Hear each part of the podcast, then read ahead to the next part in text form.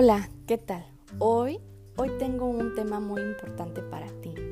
Un tema que creo que es lo que estás esperando y lo que estás necesitando para finalmente tomar la decisión sobre qué hacer para ti y para tus hijos el próximo ciclo escolar. Y antes de entrar de lleno al tema, quiero compartir contigo una cita de un libro que me encanta y que dice así. Los padres envían a sus hijos a la escuela y con esto piensan que ya han educado. Pero la educación es una cuestión más amplia de lo que muchos comprenden.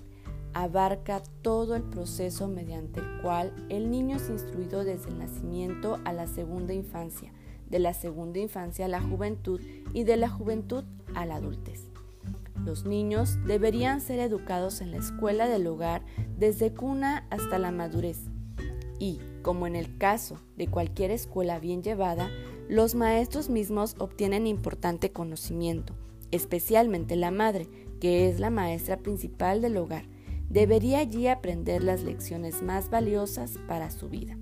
El libro se titula Conducción del Niño y está escrito por Elena G. de White y puedes encontrarlo en internet para descargar gratuitamente y poderlo leer en el momento en que tú así lo decidas. Y bueno, vamos a ir de lleno. Nos clavemos en el tema al cual he puesto por título Estrategias para tomar la decisión que empate más con tu familia. Y mi primer consejo para esto es Haz todo este proceso con la mano en el corazón, siendo absolutamente sincero, sincera contigo mismo y con tus hijos. Y lo más importante, pidiendo a Dios dirección, guía y su bendición. Este es un trabajo de familia, es un trabajo que no es una decisión que no puedes tomar tú sola o tú solo. Es una decisión que debe ser platicada, conversada en familia. Primero, mamá y papá y tomar en cuenta también la opinión y decisión de tus hijos, aunque tengan una edad pequeña. Sí es importante escuchar lo que ellos opinan, lo que ellos piensan. Por supuesto, la última palabra la tienes tú como mamá y como papá. Pero tomarlos en cuenta a ellos les da un lugar importante y les ofrece la confianza de que están en buenas manos, porque están en tus manos, en tu decisión. Y tú vas a escucharles y vas a saber qué es lo que ellos quieren y necesitan. El paso número uno es enlistar tus objetivos, tenerlos claros, poder hacer una lista de, esos, de esas razones, esos objetivos que tú quieres lograr, eso que tú quieres alcanzar en estos próximos meses o en este próximo ciclo escolar y voy a compartirte tres de los objetivos que yo tomé a consideración para tomar la decisión de hacer un homeschool como un estilo de vida. Busco que mis hijas gocen aprender a su ritmo sin presiones, mientras disfrutan sanamente de sus etapas de desarrollo. Busco prepararlas con las herramientas que necesitan para hacerle frente a las negligencias que el mundo les ofrece abiertamente Deseo disfrutarlas al verlas crecer y prepararlas para volar un día y saber cómo volver al nido. Esas son tres de las muchas razones que yo enlisté en el momento en el que empecé a tomar a consideración hacer del homeschool un estilo de vida. Y te las comparto para que tengas un ejemplo de qué es lo que tú puedes pensar y llevar a la práctica con ellos, con tus hijos. Obviamente tus objetivos no van a ser los mismos que los míos, pero recuerda, como hablamos la ocasión pasada, cada familia es un homeschool diferente, así que tú tienes un estilo de vida distinto al mío y obviamente tus objetivos van a ser totalmente distintos. Enlista entonces tus objetivos para tenerlos más claros y poderlos tener a la mano en cualquier momento en que así quieras volver a repetirlos o volver a estudiar y analizarlos. En el, paso número 2, analizarás las razones por las cuales esos son tus objetivos. Debes reconocer tus emociones y pensamientos al respecto. Debes descartar aquellos juicios y prejuicios que no son tuyos. Muchas veces la gente que tenemos a nuestro alrededor, tu madre, tu padre, tu suegra, tus amigas, tus hermanos, tus amistades, pueden llegar a creer que tienen el derecho de opinar respecto a tu vida. Y este es algo instintivo del ser humano. La verdad es que a todos nos gusta tener opiniones respecto a cualquier tema. Y entonces ellos quizás te han llenado la mente de ideas que son suyas, pero no tuyas. Entonces, en esta lista tú vas a descartar todo aquello que no es tuyo, que no te pertenece, todo aquello que tú no piensas y que tú no sientes. Y vas a quedarte únicamente con las razones que son muy tuyas. Si en esa lista de razones aparece la palabra miedo, alto, vamos a detenernos a analizar ese miedo. Haz una lista adicional respecto a esas razones que te hacen sentir miedo.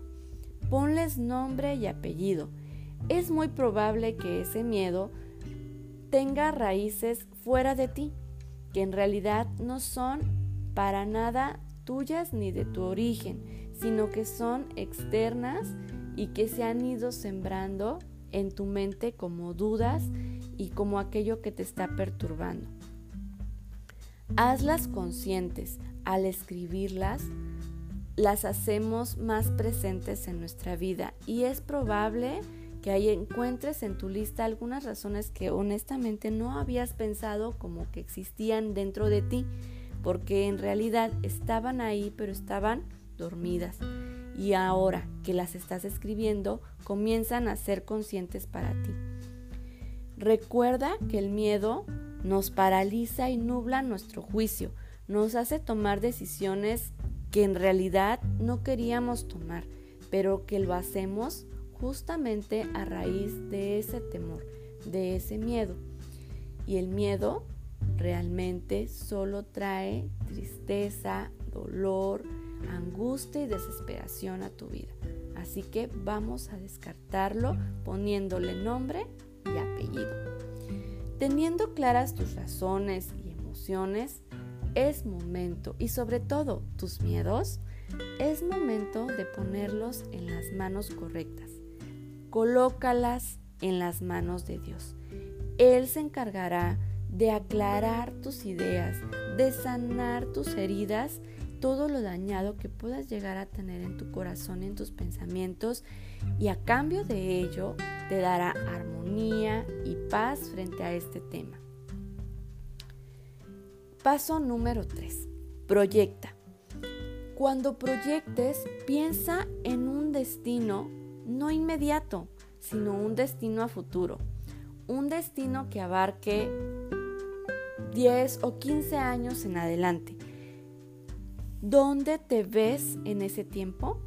¿Dónde te gustaría que tus hijos estuvieran? Piensa en ello un momento y analiza si los pasos que estás tomando en este momento te están llevando al destino que tú quieres. Yo te comento mi experiencia porque siento que la, la, forma en la que nosotros lo hemos vivido, en la que yo lo he experimentado, puede servirte como una guía, como una orientación. Quizá estás pasando por lo mismo que yo o algo parecido y podría servirte saber que alguien más ya estuvo por ahí caminando. Cuando yo pensé en estos objetivos y me proyecté a futuro, para mí realmente lo más importante que yo encontré en mi lista fue el bienestar, la felicidad y la armonía de mis hijos. Lo que yo pensé es que en un futuro lejano me gustaría poder seguir disfrutando de la convivencia y la armonía de mis hijas cerca de mí, de ver mi patio, mi jardín, mi casa, el comedor de mi casa lleno de niños, mis nietos por supuesto, y que la familia de mis hijas, de ambas, pudiera vivir en armonía. Pensé en la herencia que yo quiero dejarles a ellas, que si un día yo llego a faltarles, ellas puedan tener la plena seguridad de que pueden confiar una en la otra y de que si hay alguien que quiere lo mejor para ellas en este mundo, va a ser su propia hermana. Ese para mí fue el objetivo principal y el que más me movió, el proyecto de vida que yo descubrí que era lo que yo quería. Y desde entonces nuestra vida empezó a dar un giro muy diferente. Bueno, te cuento mi experiencia, como te digo, para que te sirva de base. Ahora vamos al siguiente paso. Investiga. Y es aquí donde vas a pasar el mayor tiempo. Empápate del tema.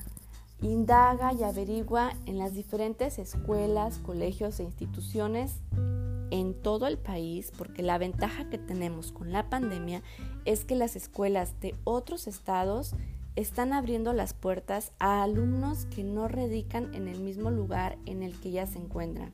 Y esto es para acompañar y aportar a las familias en esta necesidad. Si hay alguna escuela que supla tus necesidades, que llene tus expectativas, adelante, puedes presentarla como, un, como una opción para tomar.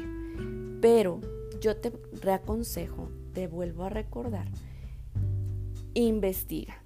Esto es lo más importante y yo quiero hablarte en este momento tanto de escuelas, eh, instituciones de, educación tradicional como de escuelas eh, no tradicionales o alternativas y también de currículums para hacer un homeschool. ¿Ok? Vamos a comenzar con las escuelas tradicionales. Hoy por hoy las escuelas están evolucionando y están aperturándose a las nuevas posibilidades en cuanto a educación para los niños. Como te decía anteriormente, hay escuelas que están abriendo sus puertas a alumnos que no radican en el lugar en el que se encuentra la institución. Esto con el objetivo de aportar a las familias a la educación de los niños y también, por supuesto, hacerte publicidad, porque recuerda que la escuela es un negocio y tiene que redituarles. Y ante el cierre de las instituciones, ellos han físicamente, ellos han tenido que ir evolucionando e irse adaptando a la situación. Entonces puedes encontrar muchísimas opciones en este abanico de posibilidades. Revisa cada una de ellas y indaga en las recomendaciones, sugerencias que puedes llegar a tener ese colegio, esa institución. Eso sería lo primero que debes hacer en tu investigación. Puedes buscar también escuelas alternativas.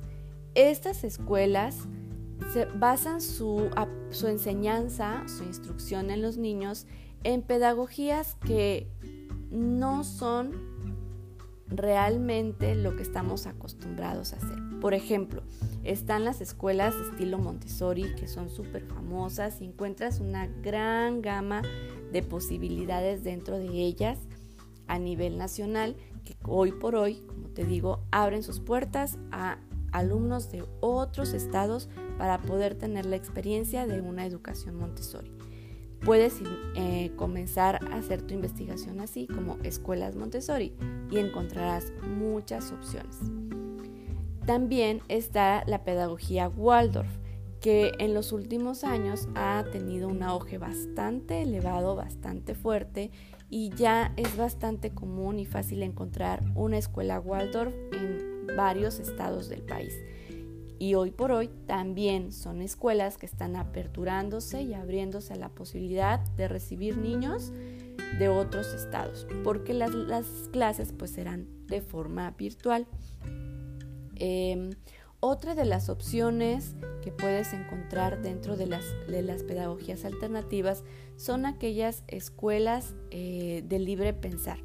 Son escuelas que más bien no funcionan como una escuela como tal, sino como una comunidad, una comunidad que aporta conocimientos a sus integrantes, en el cual sí hay una persona que funge como guía, como acompañante del, del aprendizaje, no es el único que aporta conocimientos, sino que se respeta y se acepta la posibilidad de que sea el niño el que aporte conocimientos y todos en la comunidad se enriquecen de ello. Y también están algunas otras instituciones que tienen diferentes, eh, son eclécticas y manejan una mezcla de diferentes pedagogías. Todas estas instituciones o la mayoría de ellas están aperturándose a la posibilidad de dar eh, las instrucciones, las clases en línea y el acompañamiento para apoyar a los padres a cómo poder eh, servir como guías a sus hijos. Probablemente esas escuelas alternativas te van a decir que no tienen horarios rígidos como las escuelas tradicionales. Puede ser que las reuniones con el grupo de compañeros eh, que van a, enriquecer su conocimiento, su aprendizaje, sea quizás dos o tres veces a la semana y tú dirás, ¿cómo es posible? Mi hijo realmente no va a aprender. Y es que estamos adaptados y acostumbrados a la idea de que mientras más tiempo pasen en una institución, más aprenden. En realidad no es así. Y eso lo platicaremos en los siguientes podcasts que estaremos compartiendo. Así que tranquila con ese tema que llegaremos a tocarlo. Y bueno, hasta aquí por hoy. Creo que ha sido suficiente información, suficientes tareas y trabajos que hacer en casa. Así que por hoy vamos a dejarlo hasta ahí. Espero de corazón que estos pasos te sirvan para poder tener en claro qué es lo que tú quieres lograr y a dónde quieres llegar con tus hijos y con la educación que a ellos quieres inculcarle. Nos vemos para la próxima y que Dios te bendiga.